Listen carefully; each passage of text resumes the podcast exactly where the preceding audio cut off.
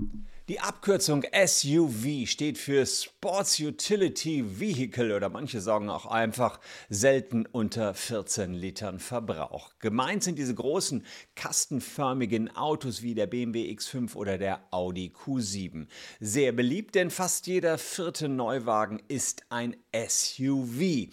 Und die Frage, die sich jetzt manche Gerichte stellen, ist, ob SUV eine größere Gefahr darstellen als normale Autos. Tatsächlich hat jetzt das erste Gericht das genauso gesehen. Die haben gesagt, wenn ein SUV fährt und eine rote Ampel überfährt, der ja, muss ein höheres Bußgeld zahlen, denn seine Gefahr ist ja auch viel höher bei so einer fetten Karre. Das wollen wir uns mal näher anschauen und was ihr zu befürchten habt, immerhin jeder vierte von euch, der ein Auto fährt, das jetzt gerade noch zugelassen worden ist in den letzten ähm, Jahren, das will ich euch hier zeigen.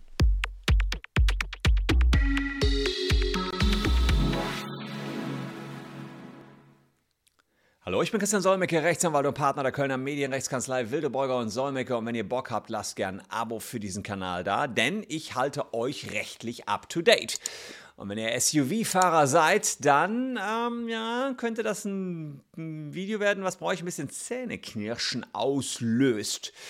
Und es gibt einige SUV-Fahrer. 2016 waren noch 12% der Neuzulassungen SUVs und jetzt aktuell sind es schon 25%. Jedes vierte Auto ist so ein SUV, was eigentlich fürs Gelände gedacht ist, aber naja, die meisten kurven damit auch in Frankfurt, München oder Hamburg und Köln rum. Ähm, es klingt vielleicht kurios, das Ergebnis vom Amtsgericht Frankfurt, was jetzt gesprochen wurde, das kann man ungefähr so zusammenfassen. Wer ein fettes Auto fährt, bekommt auch ein fettes Bußgeld.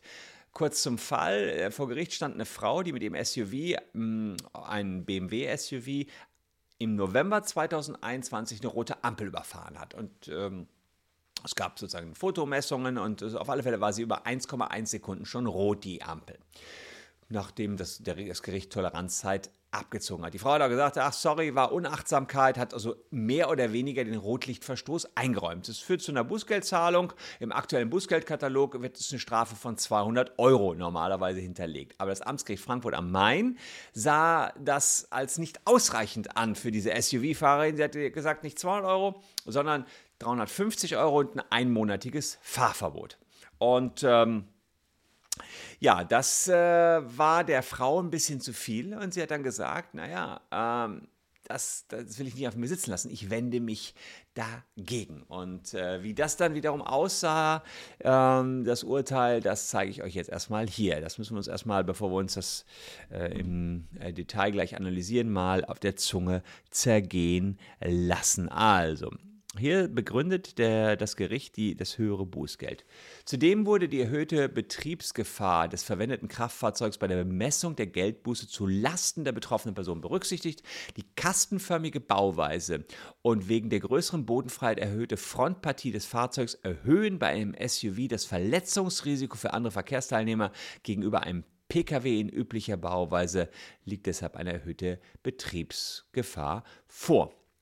Aufgrund der größeren abstrakten Gefährdung durch das äh, geführte Kraftfahrzeug stellt sich der begangene Rotlichtverstoß gravierender als der Normalfall dar, insbesondere da die Regelung des 37 Straßenverkehrsordnung zu We äh, Wechsellichtzeichen darauf abzielen, querende Verkehrsteilnehmerinnen im Kreuzungsbereich der Lichtzeichenanlage bei einer Kollision zu schützen. Also mit anderen Worten sagt man, Wer, der 37, der hm, sagt eben, man darf keine roten Ampeln überfahren, ganz einfach gesagt. Und der möchte natürlich, dass man keine Menschen umfährt, die gerade über diese Ampel fahren.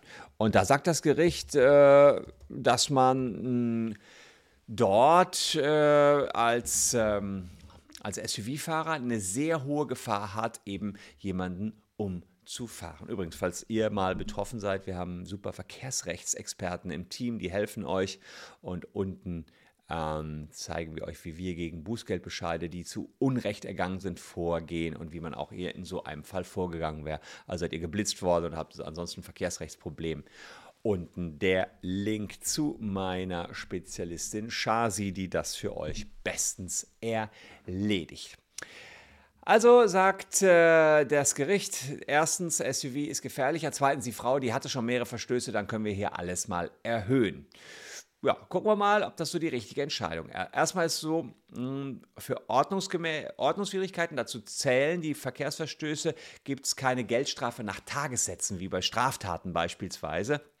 Ähm, wo immer nach den Umständen des Einzelfalls geschaut wird. Bei Ordnungswidrigkeiten ist es so, dass man eine feste Summe hat. Also man hat einen Rahmen und nach diesem Rahmen sollen die Gerichte normalerweise urteilen.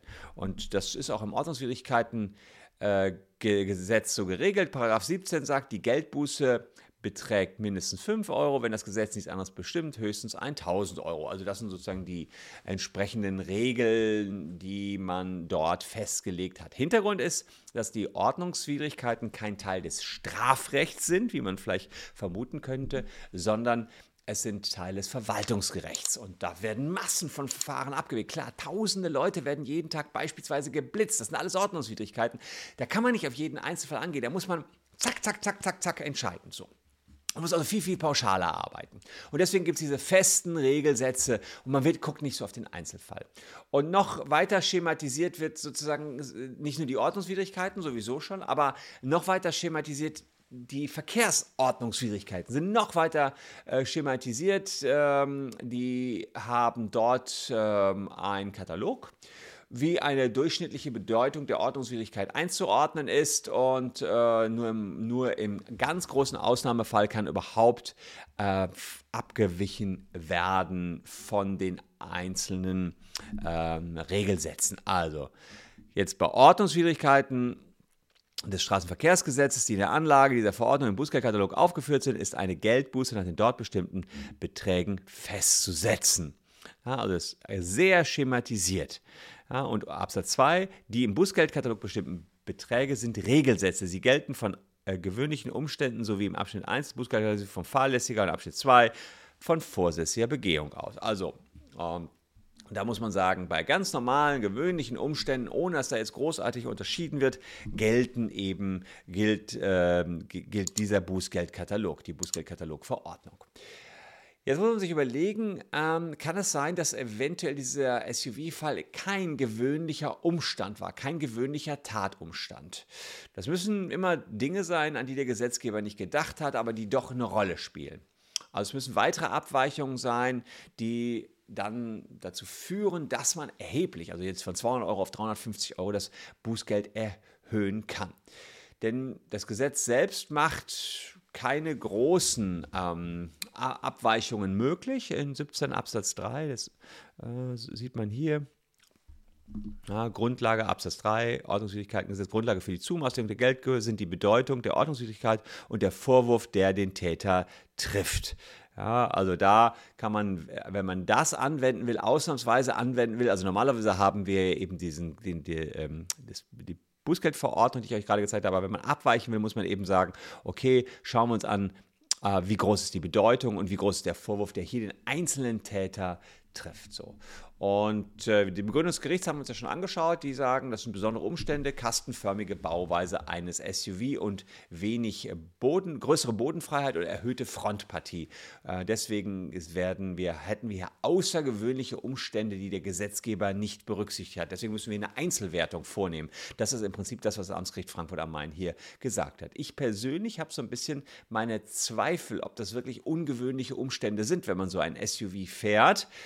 Ähm, das, äh, das, man muss nämlich eins hier sehen, dass äh, im, im, Regelkatalog, im Bußgeldkatalog, äh, steht, dass diejenigen, gucke ich mir auch hier an, äh, also Straßenverkehrsordnung, äh, die ein Kraftfahrzeug fahren, Kraftfahrzeuge und ihre Anhänger, die auf öffentlichen Straßen in Betrieb gesetzt werden, müssen von der zulässigen Behörde zugelassen sein. Also hier wird überall nur äh, da, Absatz 2. Kraftfahrzeuge im Sinne des Gesetzes gelten Landfahrzeuge, die durch Maschinenkraft bewegt werden, ohne an Bahngleise gebunden zu werden. Also hier sagt das Gesetz einfach nur, spricht was von Kraftfahrzeugen. Und in der Anlage zum Bußgeldkatalog heißt es auch, ah, ich glaube, es war Nummer 132 oder sowas, oder 132, wird auch was von Kraftfahrzeugführer genannt. Äh, weiß ich gar nicht, ob ich den jetzt so schnell finde.